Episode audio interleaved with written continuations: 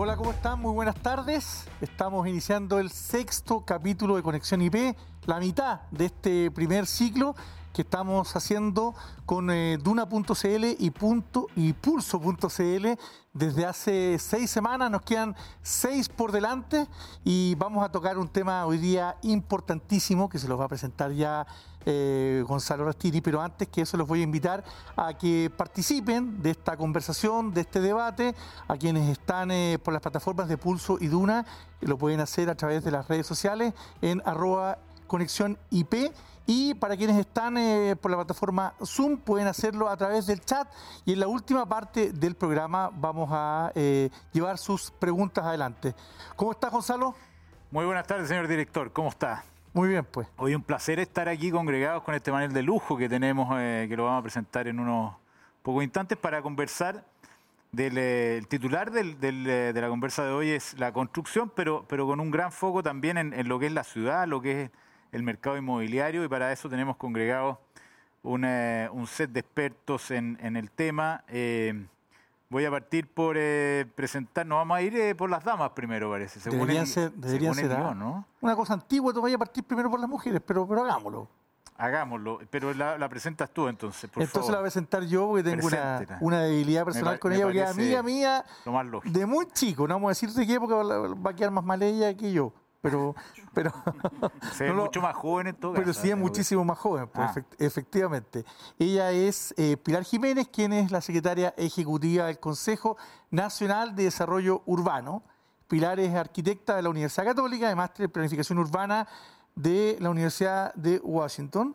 Desde 2018 se desempeña como secretaria ejecutiva del Consejo Nacional de Desarrollo Urbano, entidad que tiene como misión velar por la implementación de la Política Nacional de Desarrollo Urbano en Chile, un tema tremendamente eh, importante. Pero no solo eso, además, eh, con anterioridad se desempeñó como jefa de la División de Desarrollo Urbano del Ministerio de la Vivienda y, entre otras funciones, eh, importante se destacó por liderar la formulación de la Política Nacional de Desarrollo Urbano. O sea, es pero netamente la especialidad y una de las cosas que vamos a hablar eh, hoy con eh, bastante profundidad y representar además a Chile en el Comité de Políticas de Desarrollo Territorial de la OCDE. Muy bienvenida, Pilar. Muchas gracias. Bueno, seguimos entonces con un amigo de la casa, don Fernando Sánchez, presidente de Independencia. Fernando es ingeniero comercial de la Universidad Católica, trabajó en la división financiera de la Superintendencia de AFPs entre 1981 y 1987, año en que se retira como jefe de dicha división. En 1990 fundó Rentas Inmobiliarias y en 1995 Independencia SA, Administradora General de Fondos. En 2011 el Fondo Independencia Rentas Inmobiliarias fue abierto a bolsa, lo recuerdo muy bien, eh, y su 50% del patrimonio del fondo hoy día está repartido entre diversos inversionistas, ¿correcto? Es el mayor fondo inmobiliario de Chile, administra más de 2.800 millones de dólares en activos, principalmente inmobiliarios ubicados en distintas jurisdicciones, entre ellas Chile, Estados Unidos y Uruguay. Adicionalmente, en 2015 creó el primer fondo de infraestructura con la concesión de túnel El Melón. Muy bienvenido, don Fernando, un gusto tenerlo por acá. Muchas gracias por la invitación. Bueno, y si se trata de... Hoy invitamos a puros amigos, ¿eh? Impresionante. Puros amigos. Puros amigos. está bien. amigos no nos acuse de nepotismo después, ¿no? No, ¿Ah? pues si no se trata de eso, nos conocemos profesionalmente. Bueno, nuestro próximo, no hay parentesco. No, hay parentesco, al menos. Nuestro próximo amigo es Nicolás Cox, presidente de CBRE para Chile y Argentina.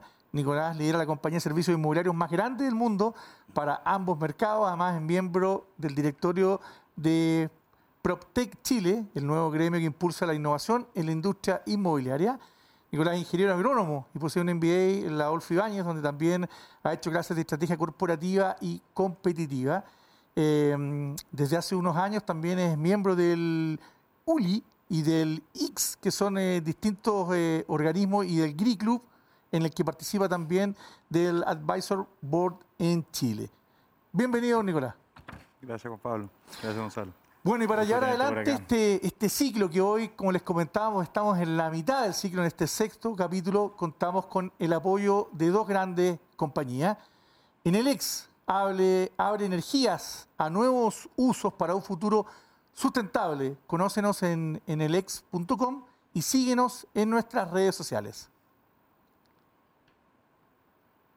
Y Mundo Verde de Banco Estado, productos y servicios para un mundo más sustentable. Bueno, y partimos de inmediato entonces la, conversación y vamos a partir por efectivamente eh, por Pilar Jiménez. Y, preguntarte, Pilar, en tu rol del Consejo de Desarrollo Urbano, tú tienes la política ahí en, tus manos, me gustaría un, poco que eh, partiéramos por ahí. Yo tenía otra pregunta preparada, pero cuando me la mostraste decidí, decidí cambiarla. Cuéntanos un poquito eh, de qué se trata esa política que, veo que es un documento ahí grueso. Sí, yo se, se los voy a mostrar. Esta es nuestra política nacional de desarrollo urbano que eh, se promulgó el año 2014. Y es bien notable porque en Chile nos costó muchísimo ponernos de acuerdo sobre temas de ciudad. Eh, estábamos muy polarizados, con mucha ideología, sobre todo en relación al mercado de suelo, eh, si necesitaba más regulación o si era menos regulación lo que se requería. Y, yo diría que discutimos esto durante 20 años, no, lográbamos ponernos de acuerdo. Y finalmente yo te diría que eh, en el primer gobierno del presidente Piñera tuvimos el mandato, yo estaba en ese momento en el Ministerio de Vivienda y Urbanismo, y tuvimos el mandato de sentarnos eh, una gran variedad de actores muy transversalmente y ponernos de acuerdo en ciertos lineamientos clave. y eso es lo que hace esta política eh, es una tremenda herramienta porque lo que hace es poner la persona en el centro, ya no el mercado eh, de suelo u otros elementos, sino que la persona y cómo toda la regulación y nuestras instituciones se ponen al servicio de mejorar la calidad de vida de las personas en las ciudades. Eh, así que eso es esta política. ha sido, yo diría, bastante exitosa porque ha ido más allá de los gobiernos de turno y eso es algo que no siempre nos pasa en Chile. Esta es una política que ya está en su tercer periodo. Hay un consejo que ha sido eh, establecido para velar por su implementación. Y nuevamente es un consejo muy transversal con 31 integrantes. Lo, eh, está la sociedad civil, está el sector público y muy fuertemente también representada la, la industria de la construcción. Están todos los gremios en este consejo. Entonces uno se va poniendo de acuerdo sobre distintas materias que tienen que ver con planificación, con gobernanza, con cuidado de nuestro patrimonio, etcétera, y que y que en el fondo van, van guiando la acción del Estado. De eso se trata. Qué bueno escucharte eso, porque tantas veces que eh, se pregona esta alianza público-privada, pero pocas veces se ve de verdad implementada. Qué bueno que, Qué bueno que esto llegó a puerto y que ha superado los gobiernos de turno. Creo que una, una muy buena noticia. Pero te quiero llevar a algo más coyuntural. Llevamos un, un año y medio, ya casi a los dos años, en esta, en esta pandemia. Y el, y el, tema del déficit habitacional siempre ha sido un tema que ese, ese déficit se agranda o se achica. ¿Qué ha pasado en este periodo? No sé si tienes eh, cifras al respecto tienes, o tienes tendencia de cómo, cómo se ha comportado el, el país en ese ámbito y qué, y qué vías de solución mm. ves para eso.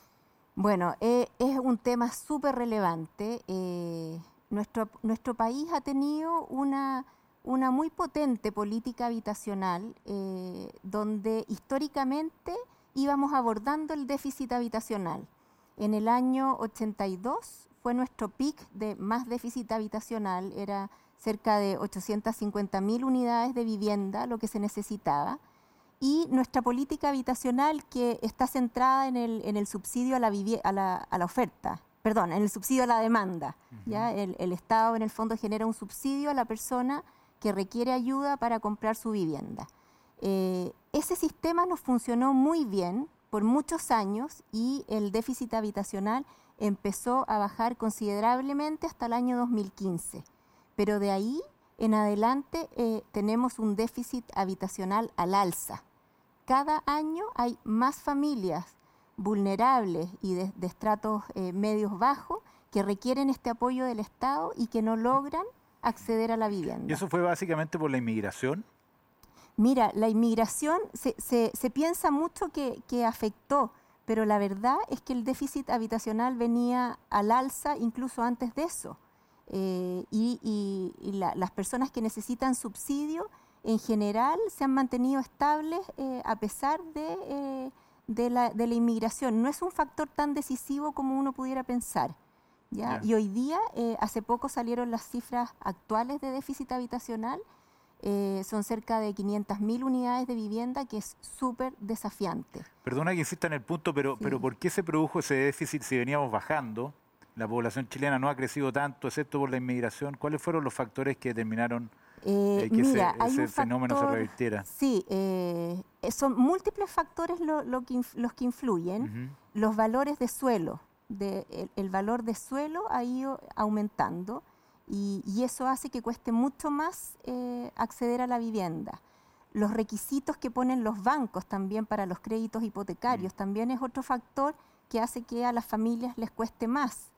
Eh, eh, eh, también la regulación es un factor sumamente decisivo porque tenemos, es algo yo creo que vamos a, conversar dentro del panel, pero la influencia que tienen las normas de los planes reguladores, que estamos también viendo una tendencia que estas normas son cada vez más restrictivas.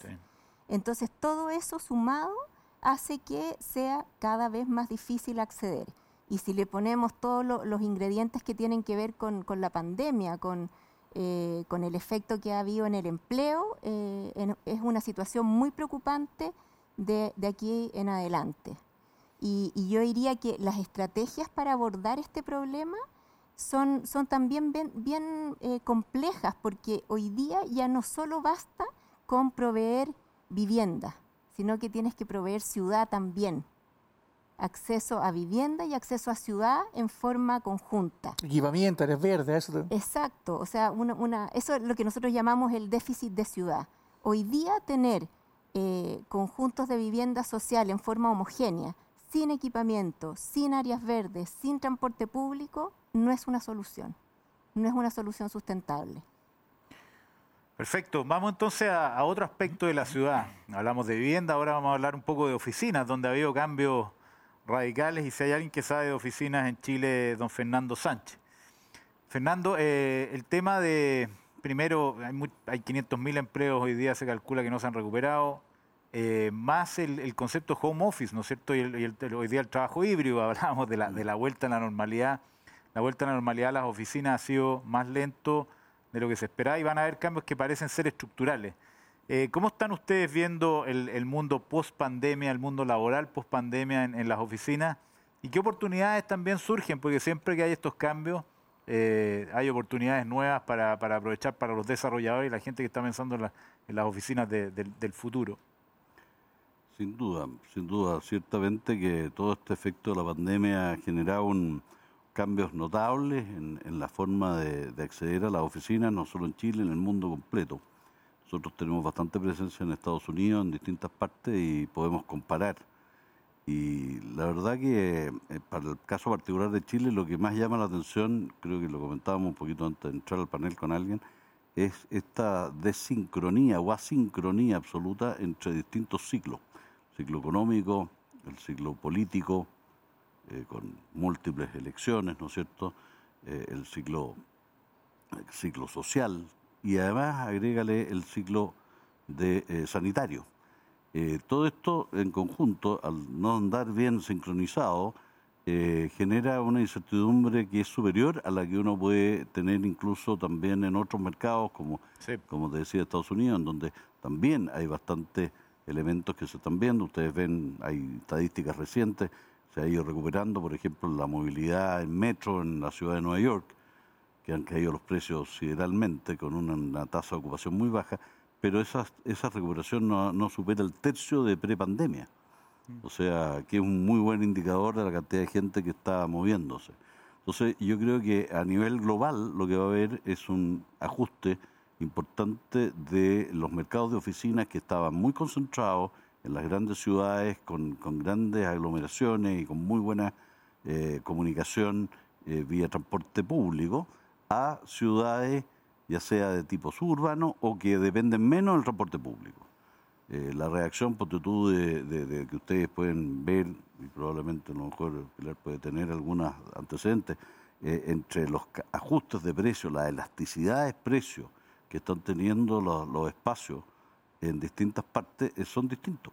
Y básicamente por eso, o sea, uno tiene ciudades como Miami, que de un punto de vista de oficinas tiene menos, pero que tiene bastante menos, el ajuste ha sido bastante menos eh, importante que ciudades como Chicago, San Francisco o Nueva York.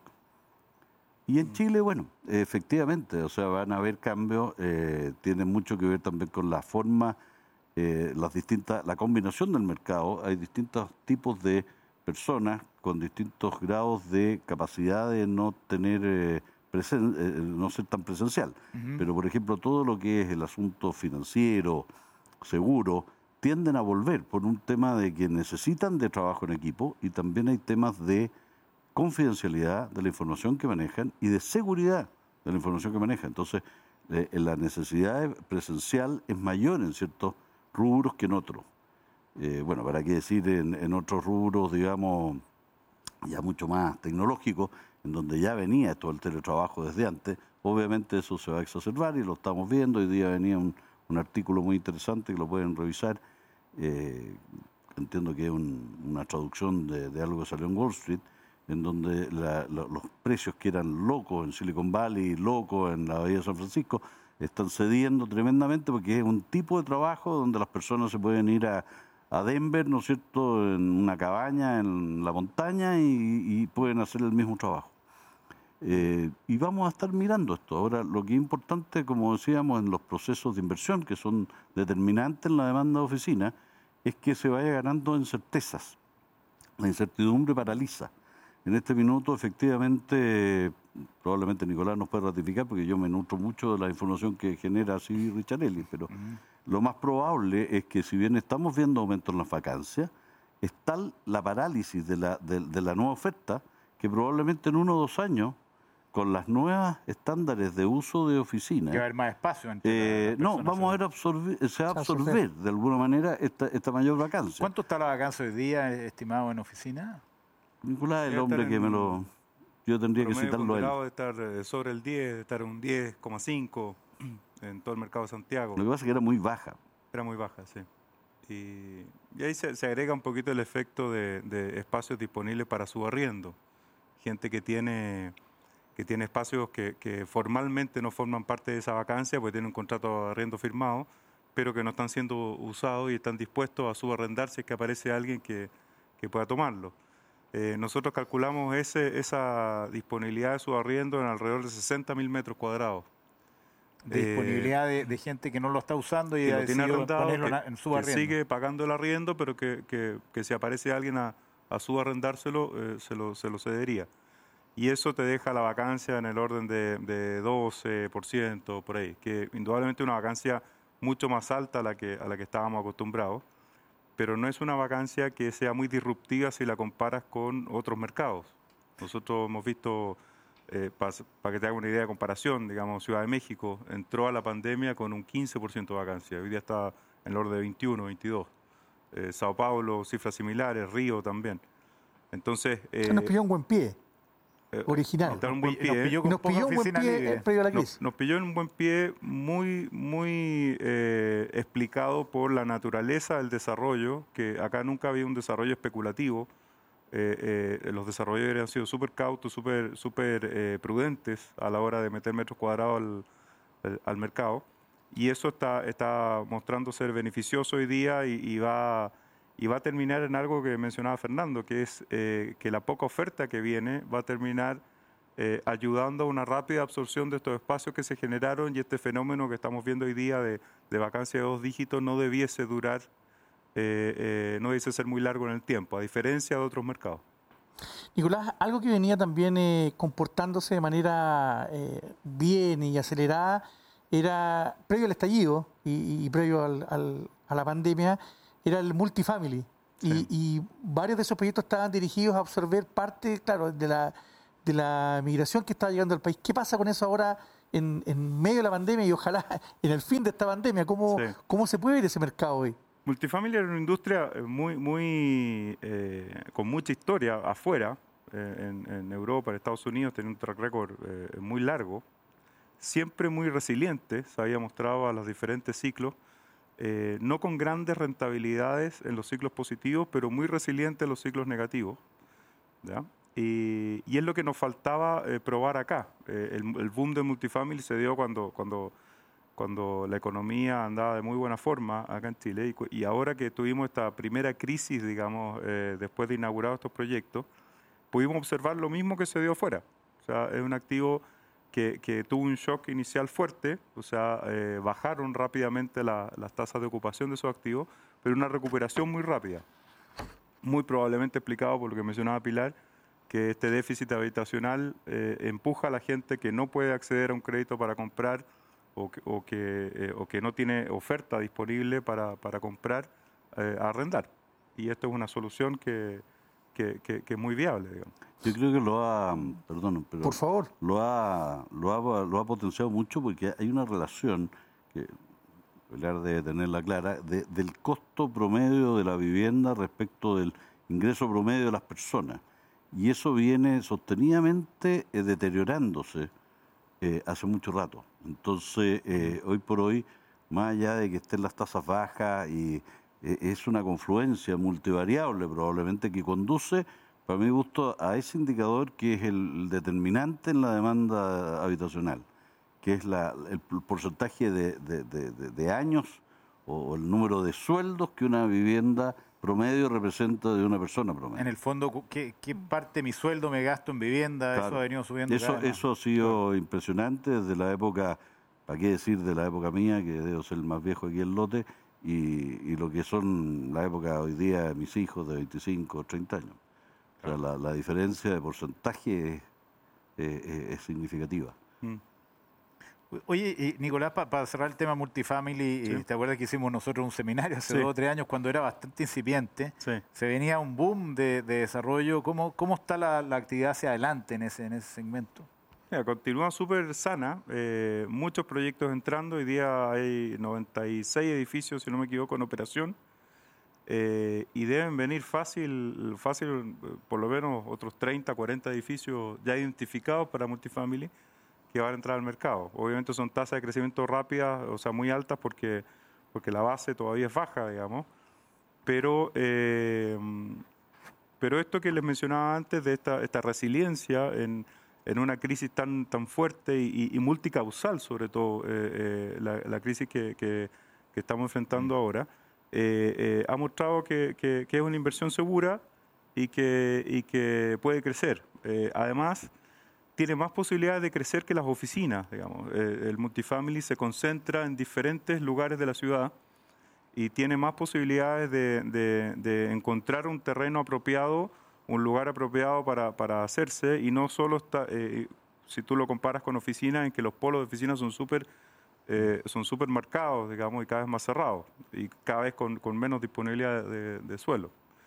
Entonces, eh, debiese seguir eh, esta tendencia si es que además no mejoran los indicadores que mencionaba Pilar de acceso al crédito y de costos de construcción. Vamos entonces con la Pilar para que nos, nos hable un poco de eso. Eh, eh, Pilar, en, en tu experiencia en, en planificación, ¿cuáles son las claves para impulsar el, el sector eh, el sector vivienda y en general el desarrollo de la ciudad en forma armoniosa, además con las comunidades? Porque esto, ¿cuánta historia hay de un desarrollo inmobiliario gigante que tapa a los vecinos, se producen problemas, cosas cada vez más trabadas que tú de alguna manera señalabas al principio? ¿Cuáles, cuáles son los elementos que hay que estar cautelando para ir eh, pro- promoviendo el desarrollo, pero en forma armoniosa con, con la ciudad. Bueno, la, la planificación de nuestras ciudades es fundamental y por, por distintos motivos. Uno de ellos es lo que tú dices de que vayamos generando entornos donde las comunidades puedan desarrollarse y podamos tener mejor calidad de vida. Eh, pero también el tener buena planificación es vital para la industria de la construcción, porque eh, una buena regulación, una buena planificación te genera certidumbre. Perdóname, perdóname una- la, la ignorancia mía en este tema, pero ¿hay una planificación a nivel de ciudades o solamente de comunas? Y por lo tanto, a, a nivel de, de- de- de ciudad y de región, no hay, no hay un master plan, por así decirlo. Eh, no, súper súper buena pregunta. Mira, la verdad es que en Chile eh, nos encanta la planificación. Tenemos múltipl- múltiples instrumentos de planificación. Nosotros los que más conocemos eh, son los planes reguladores comunales que regulan eh, el crecimiento y todo el desarrollo, la zonificación, la normativa de una comuna. A nivel comunal, sí. Pero también tenemos planes reguladores intercomunales, que son planes reguladores que están en manos de los gobiernos regionales. Okay. Y estos planes, eh, en el fondo, regulan la interacción entre las distintas comunas. Eh, generalmente uno tiene en la mente que tenemos el plan regulador intercomunal de Valparaíso, de Santiago y de Concepción, que son las áreas metropolitanas, pero la verdad es que tenemos muchos más. En Chile hay 20 planes reguladores mm. intercomunales y hay otros 20 planes en elaboración. Eh, aparte de eso, hay otro instrumento que es mucho más nuevo, que son los PROT, los planes regionales de ordenamiento territorial, que también están en manos del gobierno regional y que debieran hacer una mirada de toda la región y de eh, lo que ocurre a nivel regional. Eh, y, después podría seguir mencionando los planes que tiene, los planes de transporte del Ministerio de Transporte, los planes eh, que hay de MOP, etcétera. Todas las reparticiones públicas tienen su propia planificación también. Pero eso no quiere decir que a nivel de nuestras ciudades los temas estén resueltos. Yo diría que tenemos muchos desafíos eh, de partida eh, en, el tema de que nuestra planificación sea más estratégica. Nuestra planificación hoy día es muy eh, orientada a regular con normas mm. las distintas zonas, más que a pensar estratégicamente cuáles necesidades va a tener la población en los próximos años y adelantarse con infraestructura a esas necesidades. Mm. ¿ya? Estamos bastante atrasados en eso. Otro tema en el que estamos atrasados es en cómo integramos los distintos planes sectoriales. Somos un país donde tenemos múltiples ministerios, cada uno con sus planes, pero no conversan unos con otros. Entonces hay un desafío, se llama, de la planificación integrada. Y un tercero, muy importante, el de los plazos. Eh, hoy día nuestras, nuestras comunas, tenemos 346 comunas en Chile, hay solo 15 que no tienen un instrumento de planificación. Todas las demás tienen, o sea, somos un país que ha invertido mucho en planificación, pero eh, los plazos que toman estos instrumentos para elaborarse o para modificarse son increíbles. O sea, eh, hay en el caso de los planes reguladores comunales son ocho años en promedio y hay, hay comunas que llevan 10, 15, hasta 20 años tratando de actualizar sus instrumentos. Pilar, ¿y no conversan a ningún nivel? Dicen, no conversan los servicios, no conversan los ministerios. ¿Hay alguien que en algún minuto eh, le ponga el, cheque a esto, pero de manera eh, orgánica, que las cosas puedan arreglarse? ¿O nuestra estructura de, aparato público en ese sentido todavía está, estamos eh, atrasados? Nuestra estructura de aparato público es súper sectorial y a cada ministerio le cuesta mucho conversar con el otro. Eh, hay, mucha esperanza puesta en los gobernadores regionales que, fueron electos recientemente. Aunque nacieron con pocas atribuciones. Nacieron con pocas atribuciones, pero eh, se piensa que ahí está el germen de una autoridad electa democráticamente y que pueda, en el fondo, eh, generar el rol de ir haciendo sentido de todos estos eh, planes sectoriales pero, pero es un gran desafío. Y el que yo mencionaba, que yo creo que es el, en el que más rápido podemos avanzar es en el de los plazos. No nos sirve de nada el que tengamos instrumentos de planificación que, que nazcan obsoletos. O sea, si te mm. demoraste 10 años en hacerlo, cuando nace ya está atrasado. Mm. Entonces, eh, nosotros dentro de las propuestas que hemos hecho como Consejo Nacional de Desarrollo Urbano, es eh, el que estos plazos se reduzcan a dos años y medio. Lo hemos visto en otros países, es algo que se puede hacer, que los planes tengan hitos de inicio, hitos de mm. cierre y que uno vaya logrando más dinamismo en cómo estos planes se adaptan a las necesidades de las personas. Perfecto.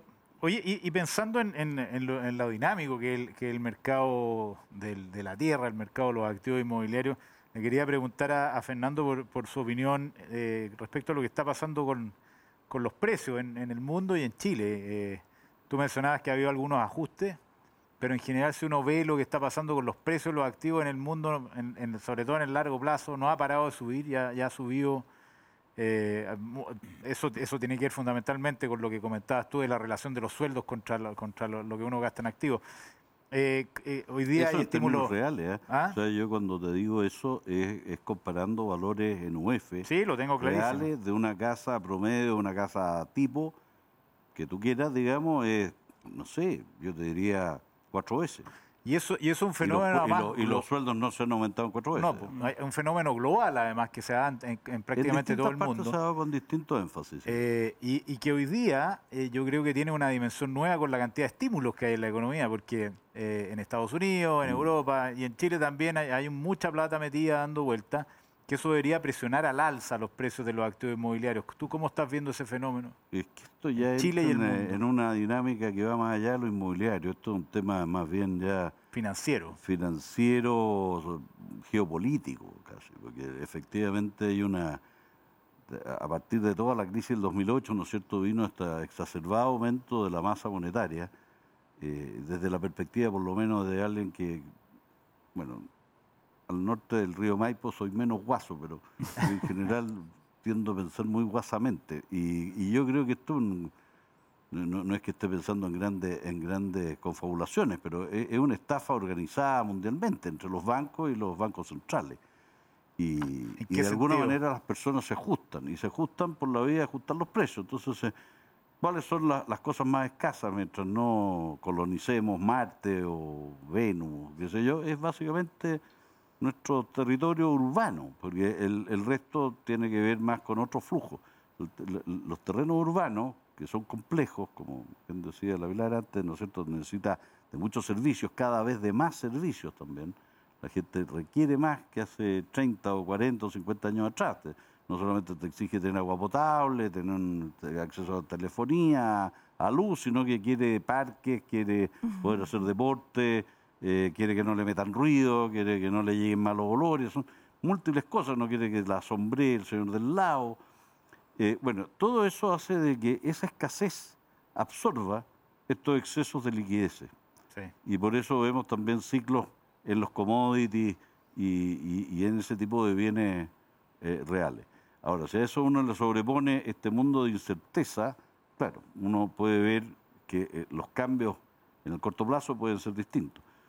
Eh, pero de ahí proviene, digamos, y por eso yo le tengo y le he tenido siempre mucho aprecio al, al bien raíz y yo se lo recomiendo a todo el mundo, la verdad, como una alternativa para protegerse de estos abusos, porque son, a la larga son abusos de la autoridad que te expropian intergeneracionalmente. Imagínate, todos los sistemas de pensiones de, de, de, de Europa y Estados Unidos están absolutamente quebrados, colapsados. ¿Y cómo lo hacen? Por la vía de pasarle bajas tasas de interés. Entonces, al pasarle bajas tasas de interés, la única manera que tú tienes, al, no, al ya no ser capaces de meter la inflación, porque la gente ya aprendió cómo protegerse de la inflación, entonces te lo meten con bajas tasas de interés y te expropian tu flujo futuro. Y, y por eso que hay grandes déficits fiscales en todas partes que compensan estas cosas. Y el precio, y el de la, de la Pero va mucho más allá que lo inmobiliario, por eso te digo, es una visión, yo no soy experto economista tampoco, soy, eh, eh, como digo yo, un Maipo voy, no, no me da para Chicago ni ninguna cosa rara. Oye, y, el precio de la, tierra acá, en, en, particular la región metropolitana, ¿cómo, ¿cómo están viendo ese fenómeno? ¿Cuánto ha subido, para darle una idea? No sé si alguien tiene una, una cifra en la cabeza de algún negocio que se hizo en alguna época, eh, cuánto valía el metro yo, Yo les puedo contar, cuando yo me inicié, que fue locura, cuando se pagaron 55 UF por un metro cuadrado donde está hoy día el edificio eh, Torre Apoquindo, ¿no es cierto? no, el de Chenique con, con Apoquindo. El edificio fue un escándalo, 55. Año 90, yo creo, ¿no? Eh, por ahí, claro. A poco andar, yo me acuerdo haber tenido la esquina de Magdalena con Apoquindo, que está bastante cerca, un poquito más abajo, y, vendimos en 110. O sea, la, rematamos en 110 y la vendimos en 120. 92, 93. Por ahí, todo en esa. Pero, o sea, fueron periodos muy cortos eh, que en Chile se vivieron grandes procesos de ajuste, básicamente por lo mismo que estamos discutiendo ahora, porque vinieron certezas. A uno les gustaría más, a otros les gustaría menos. Eh, yo parto el año 90 con renta inmobiliaria en un momento en donde, por lo menos desde el punto de vista de los inversionistas, había bastante incertidumbre, ¿no es cierto?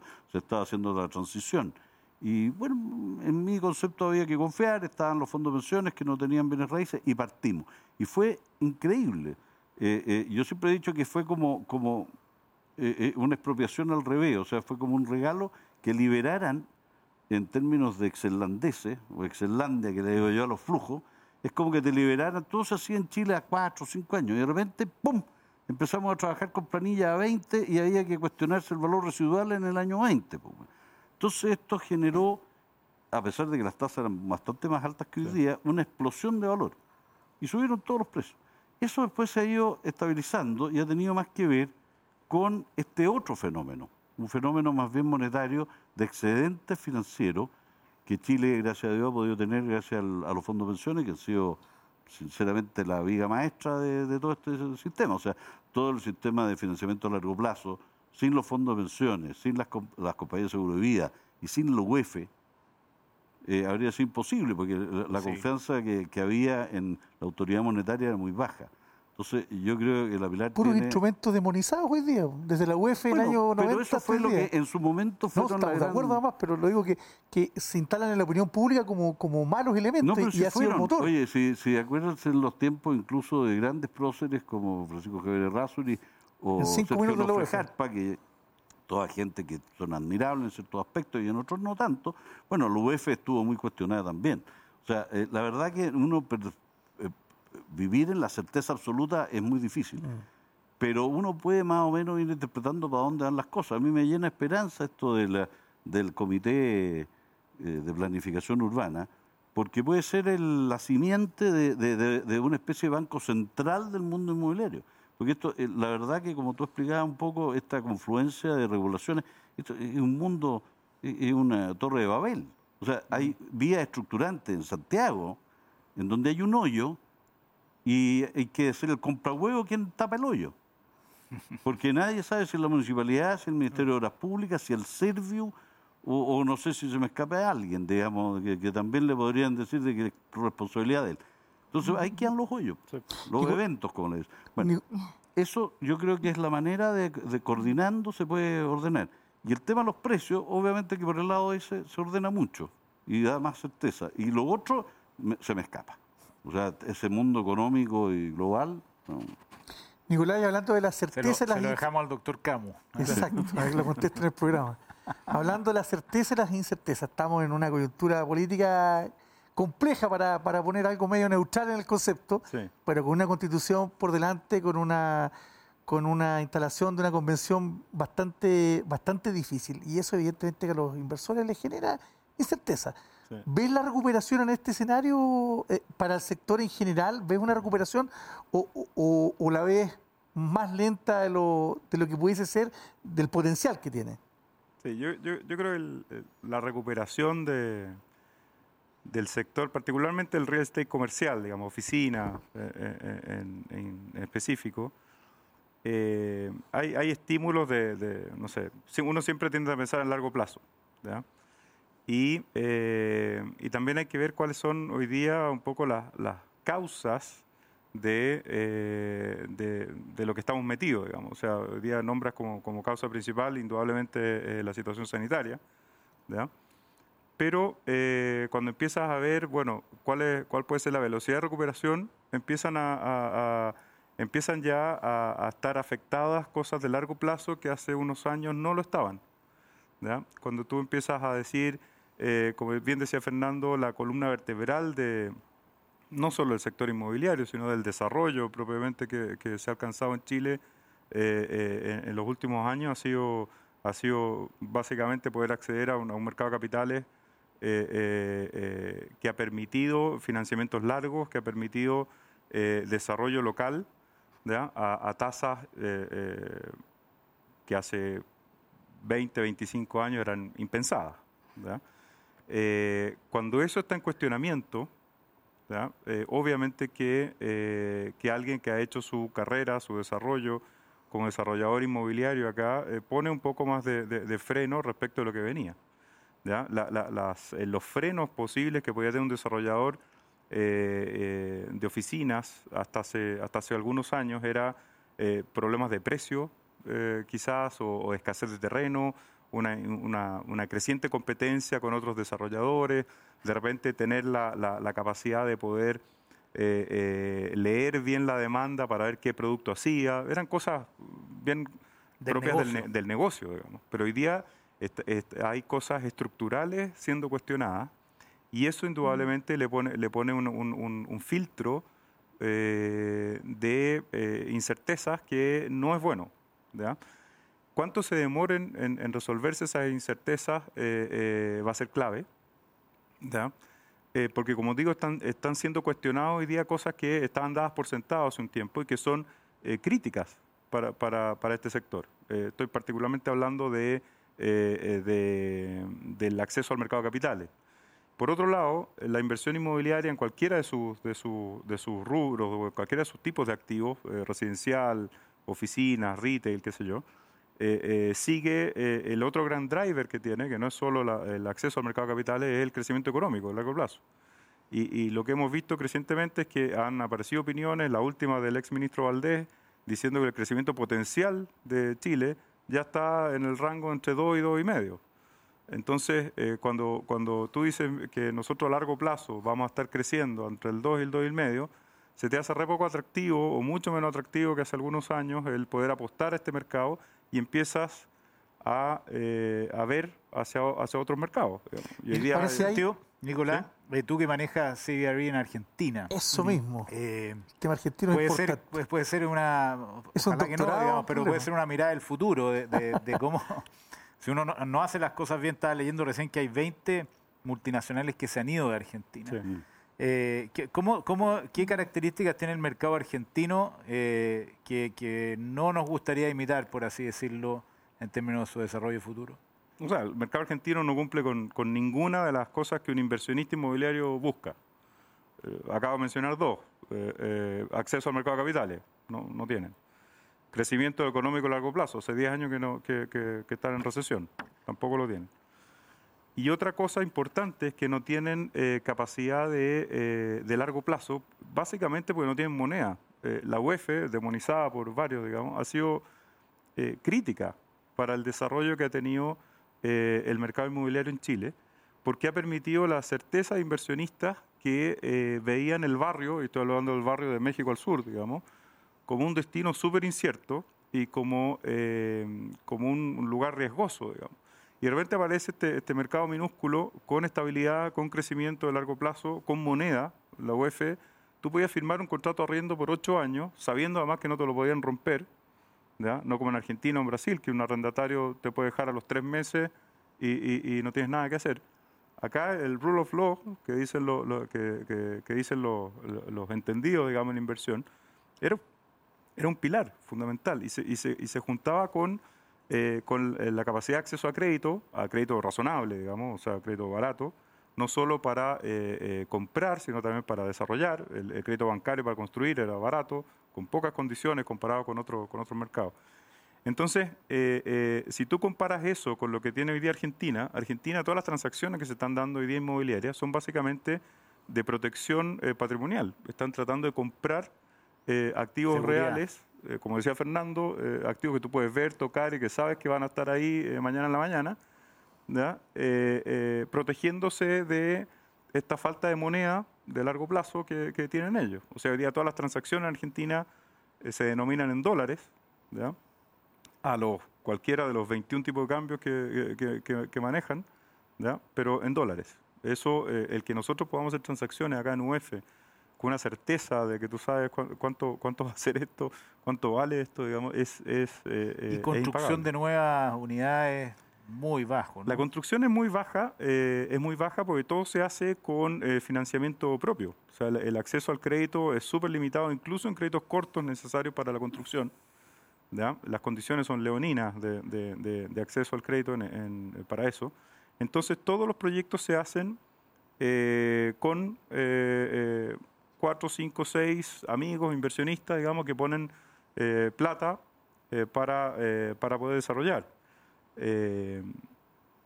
y desarrollar generalmente para la venta. Ahora, la venta también está trabada porque, porque bueno, una economía que no crece en tanto tiempo no genera mucha, mucha mucha riqueza para, para, poder absorber eso que se pueda producir.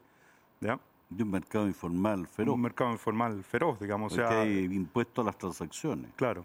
Es una cosa que uno aquí no se le ocurre, pero eh, así como existe aquí el timbre de estampilla por los créditos, allá es por transacción.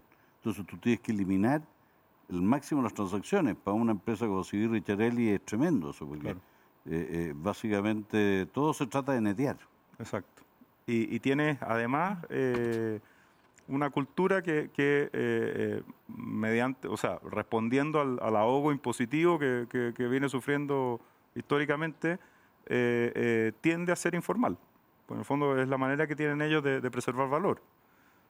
Eh, la carga impositiva que, tiene, que tiene Argentina hoy día va a ser inviable el, hacer negocios de, una manera formal, digamos, no, los márgenes no, no dan sencillamente. Pilar, tú decías que somos, esto lo digo yo, pero los reyes de la planificación, hacemos arte planificación.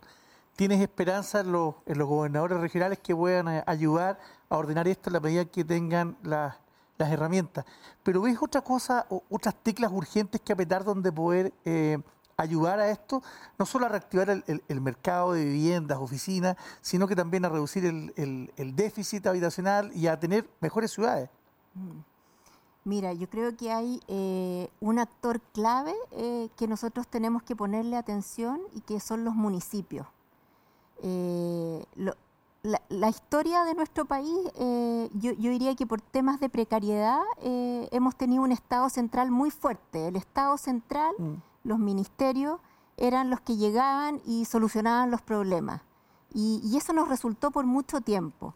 Pero hoy día las cosas ya, ya no resultan de esa manera. Hoy día todo tiene que ser conversado, todo tiene que ser acordado para que sean sustentables en el largo plazo. Y en ese tema el municipio tiene una cercanía que hay que aprovechar, tiene una cercanía con las necesidades de la comunidad que vive ahí. ¿Cuál es el problema? Que el, municipio tiene múltiples deficiencias para poder cumplir ese rol. Eh, yo creo que esa es una tecla que tendríamos que, empezar a ponerle atención y, gradualmente ir cambiando desde eh, el municipio como hermano, hermano chico, hermano pobre en, nuestra estructura estatal, a más bien un municipio más fuerte donde el resto del aparato estatal esté al servicio de, eh, apoyar a este municipio para que pueda relacionarse con la ciudadanía. Y ahí, eh, ¿tú no ves que hace falta un, un sistema de incentivos distinto? Porque mm, si fuera fácil, tan fácil como trasladarle recursos a los señores alcaldes, sin que se los roben, digamos. Eh, eh, sí, pero es que, es que seamos honestos, o sea, aquí donde uno puede ver mayor cantidad de, de, corrupción o de tendencia a la corrupción es justamente en estos municipios, porque son pequeñas partículas, hay mucho más oscuridad, hemos llegado a tener municipios controlados por narcos. Salió, el caso de San Miguel, ¿no? Eh, San Ramón. San Ramón. Eh, y hay otros ¿ah? que todavía no, se, no salen, pero que sí piden cosas y, bueno, uno puede hacerle el quite de alguna manera. Pero yo creo que hay un tema de los incentivos, de los incentivos de recaudación y de las mismas autoridades que son... Porque si no, se produce esta sincronía de los ciclos.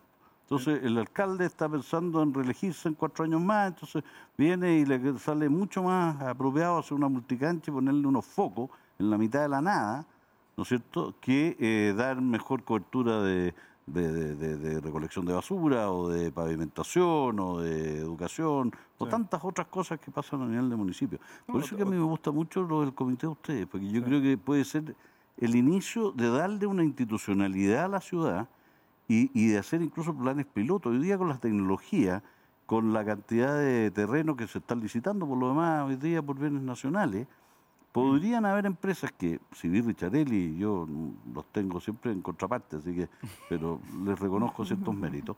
El, eh, eh, pueden hacer los contactos, te quiero decir, de que eh, de, hacer ciudades o barrios inteligentes. Hoy día hay mecanismos de tecnología en donde uno pueda un poco, entre comillas, partir de cero y poner los incentivos bien puestos, porque lo que más cuesta hoy día ¿cómo doblas tú los incentivos de comunidades que ya están establecidas, Sí. que obviamente van a preferir que le mandes el metro y no le dejes mayor densidad?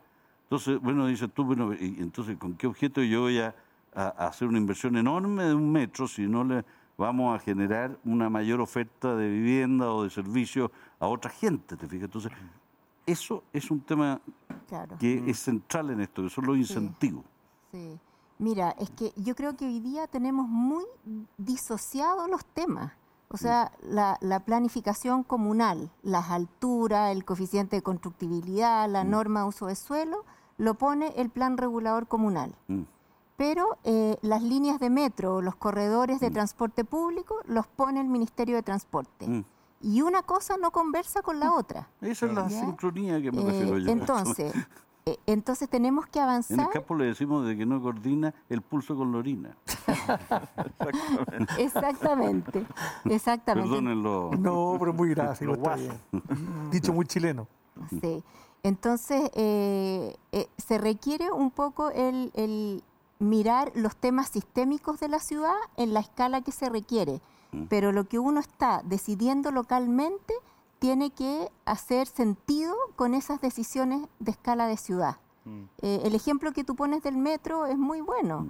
O sea, si uno está invirtiendo en generar una línea de, de- de transporte público de ese estándar y, y de esa calidad, entonces lo lógico es que en el entorno de, de esa línea de metro, o puede ser de un parque intercomunal, por ejemplo, o cualquier inversión que haga el Estado, tiene que haber más gente aprovechando esa infraestructura. Sí. ¿ya? El tema de los plazos es, es fundamental, porque en el fondo, juntando lo que decían ustedes dos antes, cuando, cuando tú tienes ciclos políticos de cuatro años los alcaldes, hoy día con la imposibilidad de reelegir se entiende que al segundo que al segundo periodo, o sea, puede ser 12 años alcalde alguien, o, o 8, ya no me queda claro.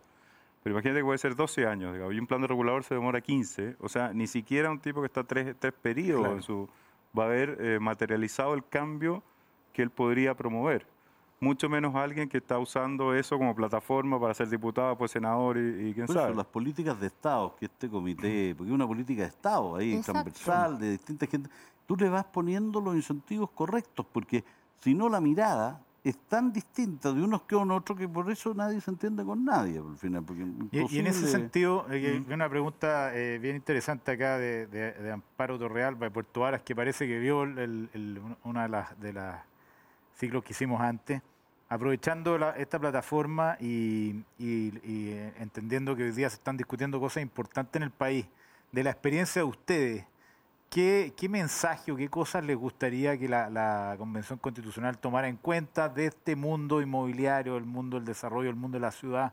¿Qué cosas son importantes cautelar mirando ese proceso? Mm. Una pregunta súper difícil, pero Súper difícil. Amparo Yo- Torrealba Sí. tiene, tiene Terrible, buenas ideas. Yo fíjate que la encuentro más o menos trivial. Yo Mm. creo que lo único que tiene que hacer la convención es respetar los derechos de propiedad y, y otorgarle a la autoridad esta mirada de Estado. O sea, de sacar, de alguna manera romper esta, esta, esta, esta, esta maldición de ciclos que no sincronizan. Porque la ciudad es demasiado importante para un país, para un conjunto de personas, es donde se desarrollan todas las actividades, La donde se van a desarrollar nuestros hijos, donde se van a educar, donde se van a dar las relaciones comerciales, culturales, de todo tipo. Entonces, dejarle eso a una serie de señores que no tienen los recursos, no tienen los conocimientos y tienen una capacidad infinita de regular y de demorarse en hacerlo, la verdad que es como la crónica de, de- de un desastre anunciado. Sí. Entonces, yo creo que la comisión lo que debe hacer es decir, mire, dejemos que en los mercados funcionen lo más libremente posible, pero regulemos, porque el suelo urbano lo tiene que regular la autoridad, no, es una cosa que va a surgir en forma de las fuerzas de mercado, lo tiene que regular, la- y en todas partes tiene que ser así. Y lo ha sido desde la época ancestral, ¿no es cierto? Y hay eh, unos libros estupendos que a lo mejor la Pilar los debe haber leído de, de cómo se fueron gestando las primeras ciudades, cuando era un tema de seguridad, después un tema de salubridad, un tema de- de- de incluso alimentación, y así se fue desarrollando. Y el desarrollo humano tiene tanto que ver con la ciudad que es central. Por lo tanto, mientras menos mano metan, mejor. Oye, eh, mira, el, eh, tengo algunos unos datos interesantes. por ejemplo, en nuestra constitución actual, la palabra ciudad no aparece mencionada en ninguna parte. ¿Ya? No, no está. Eh, por otro lado, miramos eh, dentro del Consejo, estudiamos otras constituciones, 11 constituciones de, nivel mundial, y, vimos qué decían respecto a la ciudad. Y lo que hemos encontrado que nos parece interesante es que, eh, bueno, las constituciones en general ponen un fuerte énfasis en los derechos sociales. ¿ya? Y en ese sentido aparece mucho, muy claramente el derecho a la vivienda en, estas constituciones. ¿ya? Y yo creo que probablemente nosotros vamos a llegar a algo así. Se está discutiendo si es derecho a la vivienda o derecho a acceso a vivienda, que son cosas distintas, eh, y a qué tipo de vivienda. Eh, las constituciones le ponen siempre algún apellido, vivienda digna, vivienda adecuada, etcétera. Y, por ahí yo creo que hay una línea de, trabajo en nuestra constitución. pero lo interesante es que eh, también hablan de la ciudad, pero no como un derecho tan específico y tan reconocible y tangible como es la vivienda, sino que hablan más bien de un mandato por la ciudad, que me parece interesante, que en el fondo la constitución mandata a las autoridades a preocuparse de la ciudad y a generar acceso equitativo a bienes públicos urbanos. Eh, yo creo que por ahí es algo que nuestra constitución pudiera, pudiera aportar eh, en su nueva versión. Excelente. no. Eh, hay, hay, que ayudar a los constituyentes. Nosotros estamos trabajando en algunos, algunos documentos como para poder... Sí, pero están aportándole contenido, idea. Exacto. Yo soy partidario de que efectivamente dejen eso muy bien, pero acotado a eso, porque si no, esto va a irse transformando en otro monstruito eh, de hiperregulación. Entonces yo creo que hay que reconocer la ciudad en la Constitución. Ese es un punto que me parece súper lógico. Me lo encuentro que es central en la vida del país. Pero cuidado con, de nuevo, con dejar que, no dejar que los incentivos se ordenen. Porque ahí es donde está el peligro. Porque alguien se termina básicamente incentivando mal. Y ahí nacen las corrupciones y todo, porque son demasiadas las transferencias de riqueza que se generan por poner una línea aquí o ponerla allá. Un delicado equilibrio. Bueno, eh, nos quedamos con altas preguntas del público, pero el tiempo es dramático. Es dramático y tenemos que agradecer entonces a nuestro panel una interesante conversación y agradecer también a, a los auspiciadores. En el ex abre la energía a nuevos usos para un futuro sustentable. Conócenos en, en lx.com y síguenos en nuestras redes sociales. Y Mundo Verde de Banco Estado, productos y servicios para un mundo más sustentable. Queremos dar las gracias, Pilar, Fernando, Nicolás, y además la próxima semana, en el séptimo capítulo, vamos a tener una casi una continuación de esto, porque vamos a hablar exclusivamente de ciudad inteligente, vamos a tener al gobernador de la región metropolitana Claudio Rego, con dos importantes panelistas además hablando de este tema. Creo que es el tema del presente y el futuro y que va a terminar siendo una continuación de esto. Así que muchísimas gracias por habernos acompañado. convidar de nuevo a la De nuevo, pero de todas maneras. Y, los invitamos para la próxima semana y a quienes lo captaron en algún minuto esto, esto queda alojado en duna.cl y en pulso.cl para que ustedes lo puedan ver completo eh, con bastante dedicación. Muchísimas gracias. Muchas gracias.